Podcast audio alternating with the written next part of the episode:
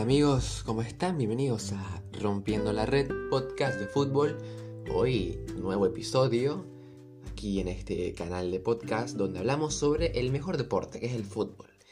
Y bueno, quería comentarles que, como sabemos, los anteriores dos episodios aquí publicados en el programa eran sobre mundiales. Estuvimos hablando sobre el mundial de 1930 en Uruguay, la primera Copa del Mundo, y el mundial del 34 que figura fue Benito Mussolini. Bueno, quería comentarles que este tercer episodio eh, vamos a ir cerrando por el momento eh, la temática de la Copa del Mundo. Como sabemos, el Mundial es el torneo más importante en cuanto a fútbol, pero también hay que hablar de otras cosas, ¿no? Así que por el momento, porque no lo voy a finalizar de forma definitiva, esta sección de mundiales, en un futuro vamos a seguir comentando sobre otros torneos mundialísticos que son muy importantes, pero ya en los siguientes episodios eh, se va a hablar sobre otros temas diversos, porque en el fútbol hay muchísimo para comentar.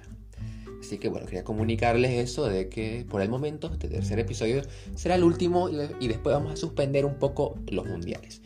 Y vamos a hablar eh, posteriormente sobre Champions, sobre otras curiosidades de otros torneos de fútbol o quizás sobre curiosidades y biografías de jugadores destacados como Pelé, Maradona, Cristiano Ronaldo o Lionel Messi. Así que hay muchos episodios todavía que van a estar muy buenos aquí en el canal de, podcast, así que espero que puedan seguir acompañando el contenido.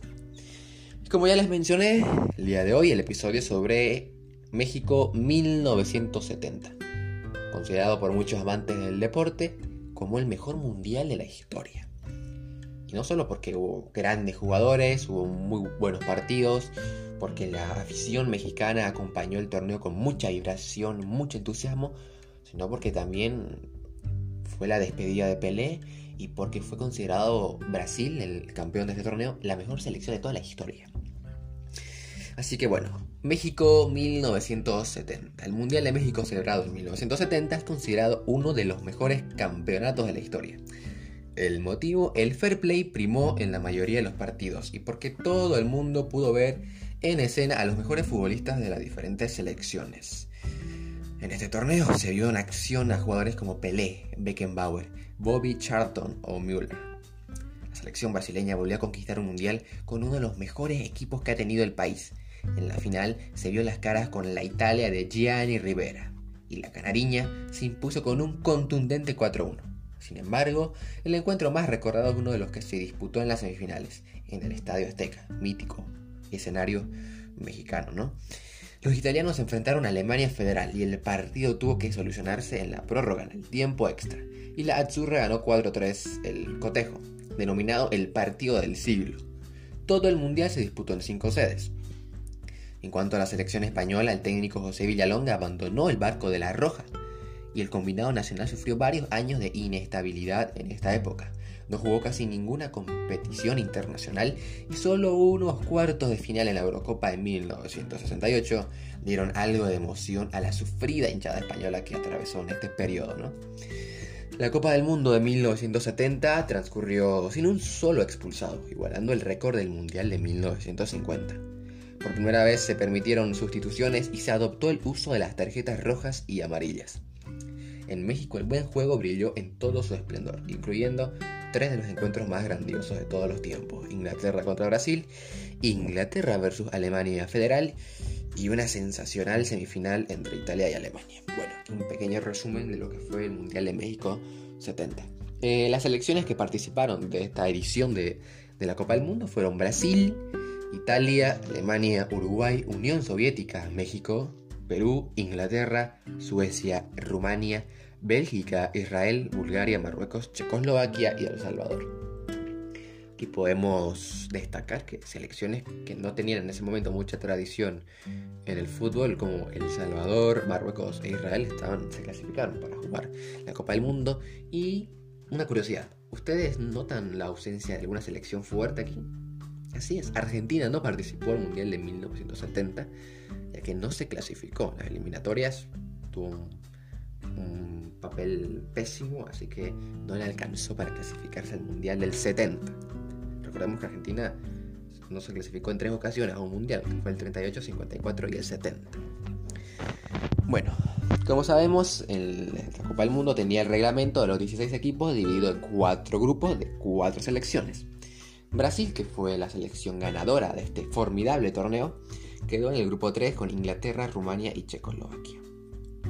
Su primer partido fue contra Checoslovaquia, y a pesar de que la canariña empezó con mucha intensidad del partido, empezó perdiendo 1-0 con gol de Petras para los checos, aprovechando un error del defensor brito.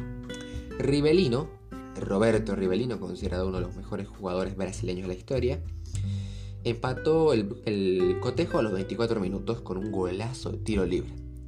Por causa de esto y de otros remates suyos, él recibió el apodo de los mexicanos de patada atómica.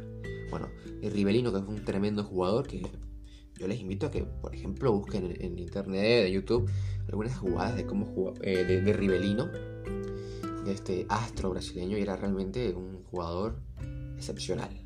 Tenía, eh, era muy habilidoso con el balón. Por ejemplo, una de sus jugadas características era el elástico, sí. El elástico que usaba mucho Ronaldinho. Rivelino lo hacía hace muchísimo tiempo atrás. Y también sus remates era su mayor virtud. Le pegaba muy fuerte al balón y por eso recibió el apodo de patada atómica.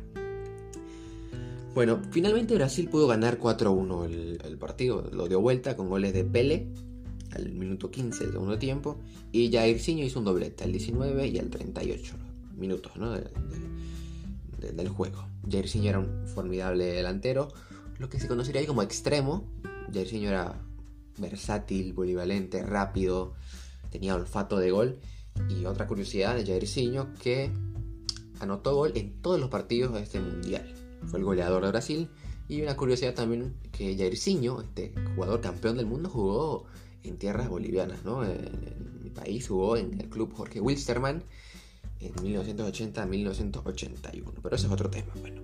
Perdón, que, es que me voy por las ramas, pero me gusta dar estas curiosidades, que, que siempre está bien aprender un poquito más. El segundo partido fue contra Inglaterra y ganó Brasil 1-0 con gol de Jairzinho un partido muy equilibrado, muy duro, disputado.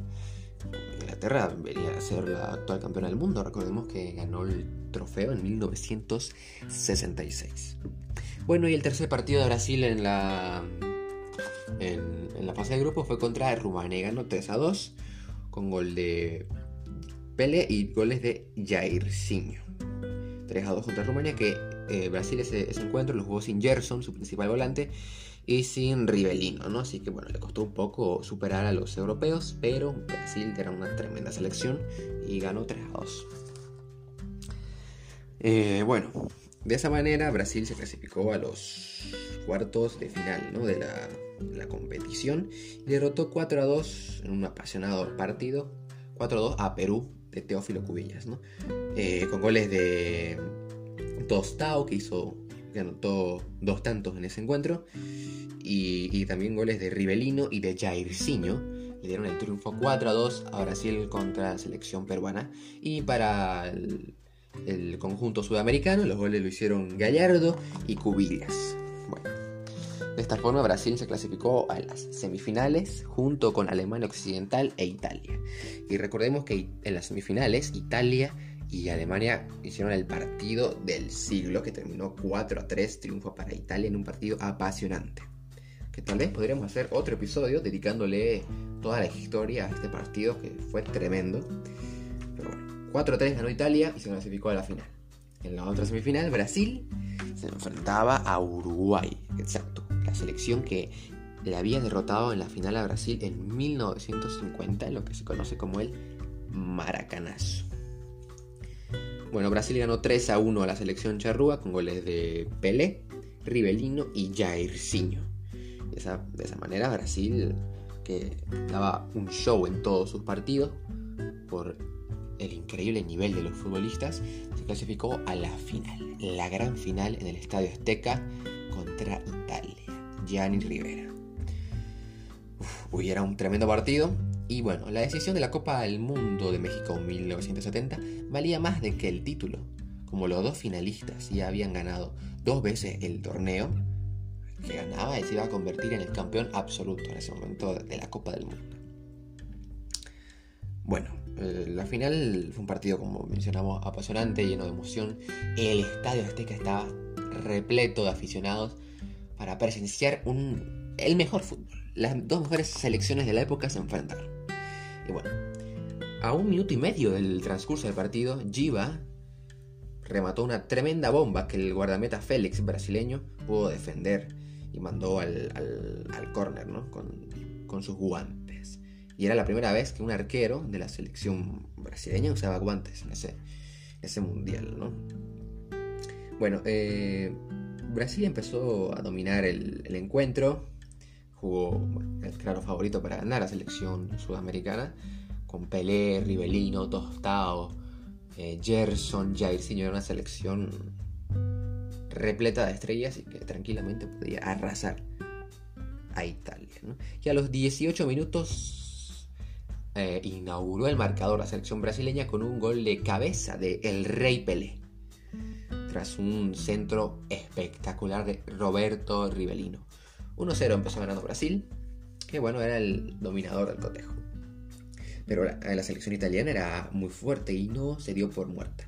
Y a los 37 minutos empató eh, la selección europea con gol de Roberto Borisegna después de un grosero error de Clodoaldo que quiso dar un pase hacia atrás de Taquito. Bueno, aquí Brasil exageró de, eh, de, lujoso con sus jugadas excéntricas y bueno, un error que a cualquiera le pasa, pero bueno, en la final hay que evitar, ¿no? Y Italia eh, empató el partido 1 a 1. Fue un partido muy disputado. Había eh, oportunidades para ambas selecciones, a pesar de que Brasil era el que dominaba el partido, ¿no? Con posición de, balón, con eh, remates más claros contra la portería italiana. Y fue Gerson que eh, anotó para Brasil a los 21 minutos, con un remate de fuera del área, con un, golazo de, de distancia. Y bueno, ahí empezó el show brasileño. Y Italia no pudo sostener el, marcador. Y bueno, después del gol de Gerson, Jairzinho hizo el 3. El 3 a 1 tras una buena jugada de Pele. Jairzinho la tuvo que empujar en el, en el área para concretar el 3 a 1. De esta forma Jairzinho consiguió la hazaña de anotar en todos los partidos la Copa del Mundo que disputó y el cuarto gol es considerado una obra de arte. Tras una muy buena triangulación y intercambio de pases entre los jugadores de Brasil.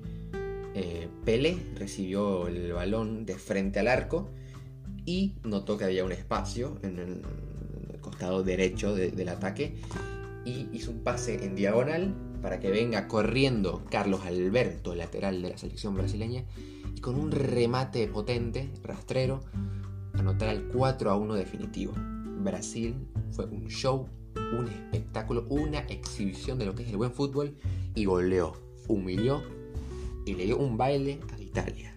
4 a 1 ganó Brasil y quedó registrada como, para muchos, la mejor selección de fútbol que hubo en la historia.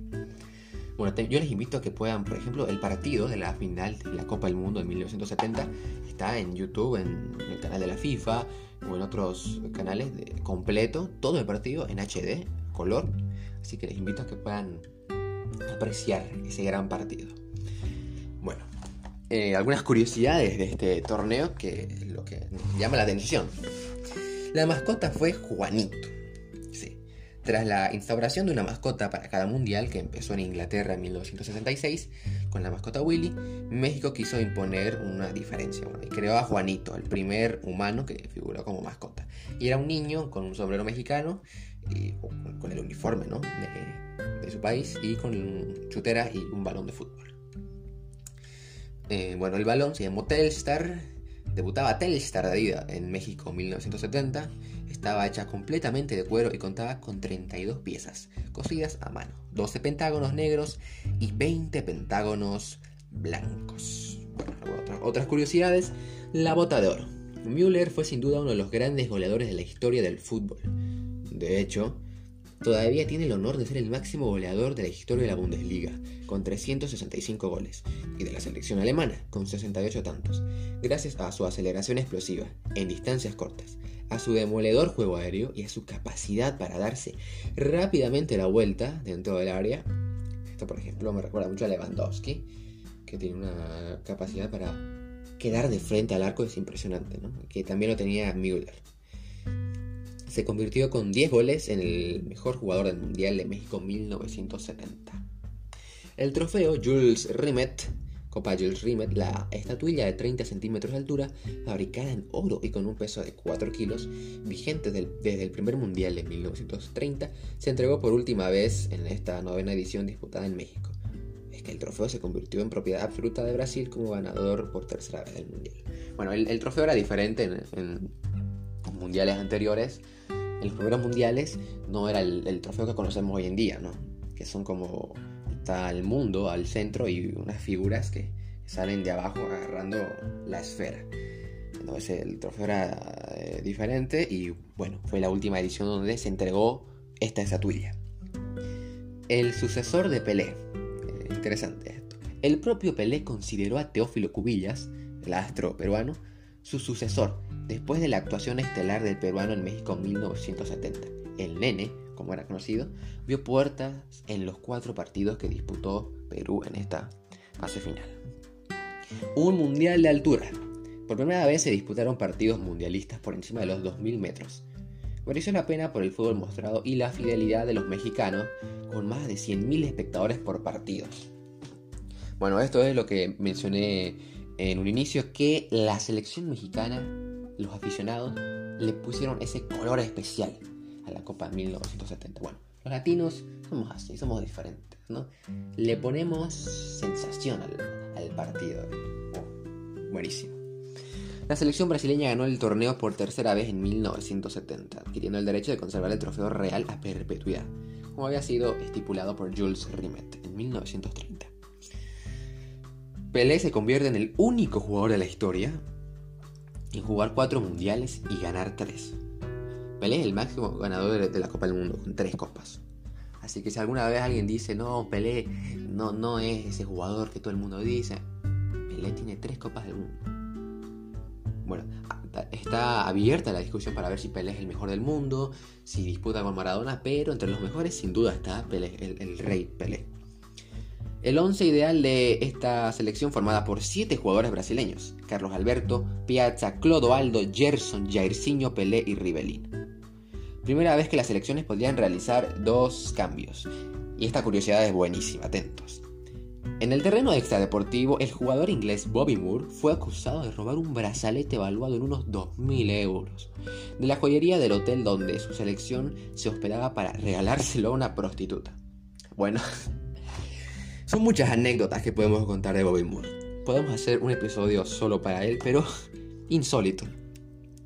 Bobby Moore acusado de robar un, diamante, un brazalete, para darse a una prostituta. Bueno, cosas que pasan en el fútbol, ¿eh? Bueno, tremendo. El alemán Karl Schellinger era soldado y pidió a su entrenador un permiso para ir corriendo a los entrenamientos diarios desde su hotel, recorriendo más de 8 kilómetros. Bueno, si te da el físico, tranquilamente, ¿no? Y la segunda mascota mundial fue el dibujo de un niño mexicano, con el típico sombrero del país azteca con el nombre de Juanito, ya lo mencionamos la mascota lo, diseñó un niño, así que... Y, es eh, agradable de ver, porque a diferencia de otros mundiales donde las mascotas eran un poco sin gusto, sin chiste, como el de Alemania 74 eran dos niños, Tip y Tap, en cambio la mascota de México 70 cautivó a los aficionados, ¿no? Así que bueno.